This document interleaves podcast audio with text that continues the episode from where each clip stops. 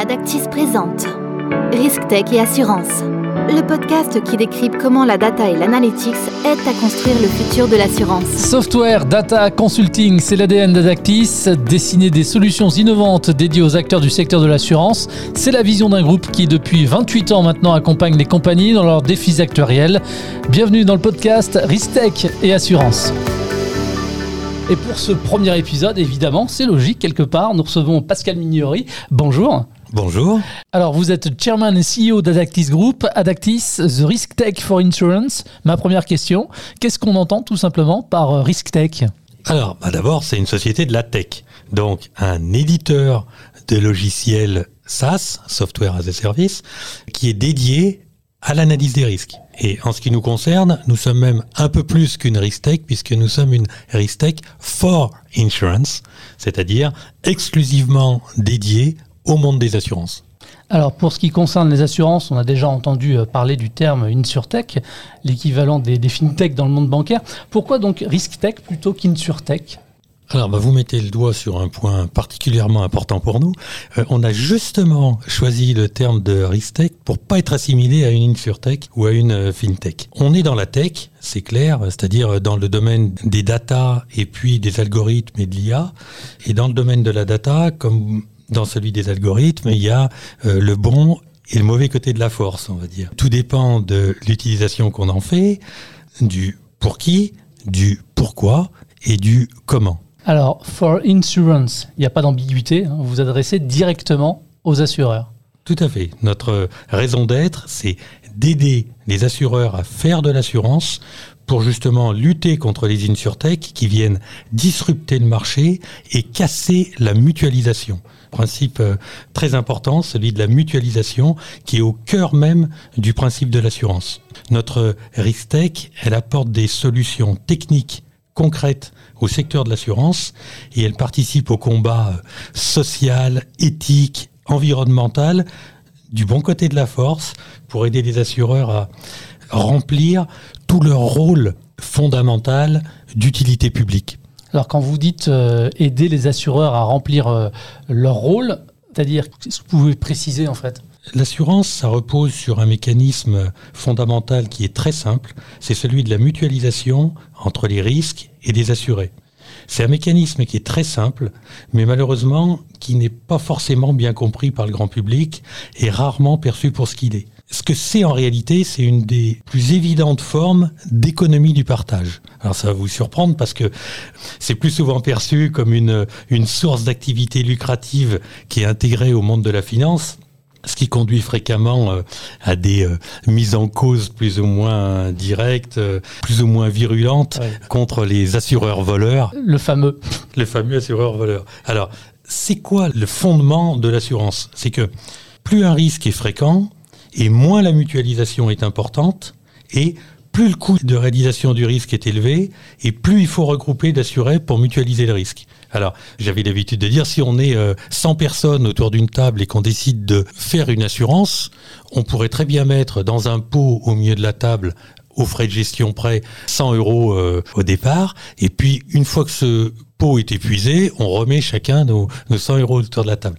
C'est aussi bête que ça, la mutualisation. Et la mutualisation, bah, on voit qu'elle se heurte à quand même des fréquences qui peuvent être ultra importantes. Et plus la fréquence est importante, et moins c'est de l'assurance, parce qu'à ce moment-là, si on doit dépenser 100 euros par mois, ça sert à rien de les mettre dans les cagnottes au milieu. Si chacun dépense ses 100 euros à la fin du mois, euh, autant qu'il les dépense en direct, il n'y a pas besoin de, l'intermédiaire de la cagnotte et donc de l'assurance. Inversement, quand euh, vous mettez 100 euros et puis que quand le risque se réalise, il est de 1 million, ben, il va falloir être sûr que quand le risque se réalise, il y a bien le million dans la caisse que vous pouvez prendre, et puis surtout que une fois que le risque s'est réalisé une fois, il ne va pas se réaliser une deuxième fois. Tout le principe de la mutualisation est là, et le monde de l'assurance, c'est typiquement un monde où on pilote cet aléa et la mutualisation au travers de règles actuarielles, de règles statistiques, de règles juridiques, au service de tout le monde et pour le plus grand bien de tous. En fait, on protège l'assuré des coups du sort et en veillant aussi de l'autre côté que l'assureur reste solvable, que la caisse qu'on a mis au centre de la table, elle est bien suffisamment provisionnée pour pouvoir faire face au sinistre le cas échéant. Alors il y a la critique facile, parfois de mauvaise foi, mais un monde sans assurance, de toute façon, c'est pas possible. Alors exactement, un monde sans assurance, bah, il suffit de voir dans les pays où malheureusement un peu moins développés ce que signifie un monde sans assurance. Nous on est dans un monde riche et où on voit euh, avec des assurances euh, obligatoires, avec des, euh, des assurances d'État même, avec une sécurité sociale très forte. Il suffit d'imaginer ce qui se passe quand vous n'avez pas d'assurance habitation et que votre maison brûle, maison que vous avez mis trois générations à acquérir petit à petit, et ben vous repartez de rien et vous faites un saut social en arrière qui est dramatique. La même chose, encore plus peut-être, avec si vous n'avez pas de couverture santé ou pas de couverture décès invalidité et que le risque survient, ça conduit à des situations dramatiques pour des familles, pour tout l'environnement et on sait très bien que plus une société est développée, plus l'assurance va être développée, ne serait-ce que parce que plus on se développe, plus on a une aversion au risque et on veut se couvrir, non pas forcément contre le risque, mais au moins contre les conséquences de ce risque en s'assurant. Alors Pascal, une risque tech, mais pourquoi? Pour défendre la mutualisation et l'assurance contre la démutualisation et les insurtech. C'est exactement ça.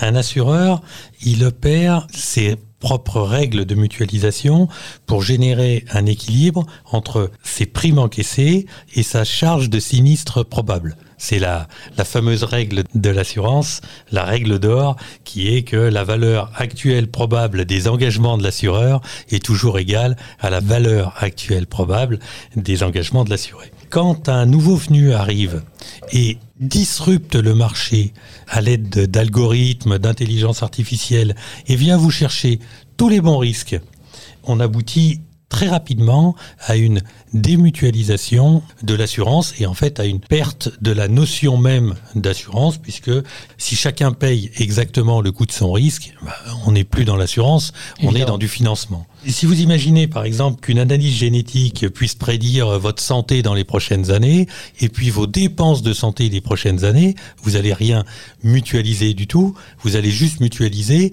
vos dépenses de santé tout au long de votre vie. Et pour toutes ces raisons, chez Adactis, on est très fiers de travailler travailler du côté de l'assurance et du côté de la mutualisation et pour les assureurs et non comme une insurtech qui vient disrupter le marché, leur prendre le bon risque et faire de l'argent entre guillemets sur la démutualisation. Alors vous travaillez sur l'analyse et l'évaluation des risques depuis plus de 25 ans. Est-ce que vous pouvez nous parler de, votre offre et du, du fameux triangle? Alors Effectivement, notre triangle originel, c'est dans le cas général, c'est celui entre le consulting, donc euh, l'expertise, le software qu'on a mis à la tête en haut de notre triangle et les data qu'on met à droite. Et c'est toujours un équilibre entre ces trois, on se positionne toujours dans cet équilibre entre les trois.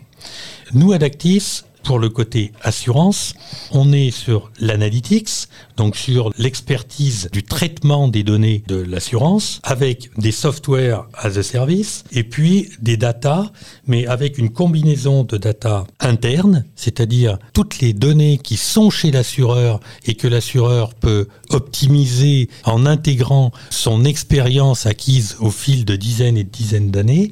Et puis, de l'autre côté, on a des données externes, celles du big data, qui viennent plutôt améliorer les process et les données internes. Ce qui est d'ailleurs euh, notable aujourd'hui, c'est que on a donc des assureurs qui utilisent nos outils depuis plus de 20 ans et euh, en continu et avec lequel on a tissé un lien très fort de proximité, d'échange et de, de, partenariat. Et c'est à ce titre que j'aime bien raconter que euh, finalement nous sommes la plus ancienne société de tech sur l'assurance en France. des outils depuis plus de 20 ans, mais qui n'ont jamais cessé aussi d'évoluer qui n'ont jamais cessé d'évoluer, qui aujourd'hui, euh, pour vous donner euh, un exemple, euh, l'outil dont je vous parlais qui s'appelle Prévoyance Office, en 2018, suite à notre virage SaaS, a eu un fort redéveloppement, celui-là, et est devenu un outil full SaaS, full web en 2021. Aujourd'hui, vos concurrents sur l'ensemble de, de, vos offres, c'est qui? Alors nos concurrents, c'est sur l'ensemble de l'offre, c'est essentiellement des grande multinationale euh, américaine qui pèse plusieurs milliards de dollars. Et euh, on est aussi très content d'être le, le, petit challenger européen et d'aller euh, justement aider des compagnies partout dans le monde qui ne peuvent pas forcément se payer les services de ces grosses sociétés ou qui sont très maltraités par ces grosses sociétés parce qu'ils ont une offre qui n'est pas adaptée à leur situation réelle. Pascal, dans un monde très concurrentiel, notamment, c'est le cas aussi dans celui de l'assurance et dans la collecte de data, travailler du mauvais côté de la force, ça veut dire quoi? Alors, travailler du mauvais côté de la force, pour moi, c'est arriver par la data, disrupter par l'individualisation et la démutualisation, et puis finalement travailler contre les assureurs traditionnels, dans notre domaine en tout cas. Être du bon côté de la force, c'est quoi? Bah, C'est utiliser le meilleur et combiner le meilleur des deux mondes. Et c'est à la fois avoir une utilisation raisonnée des data externes. Il ne s'agit pas de cumuler tout un tas de data externes alors que on a des données internes qui sont beaucoup plus riches et qu'on pourrait améliorer.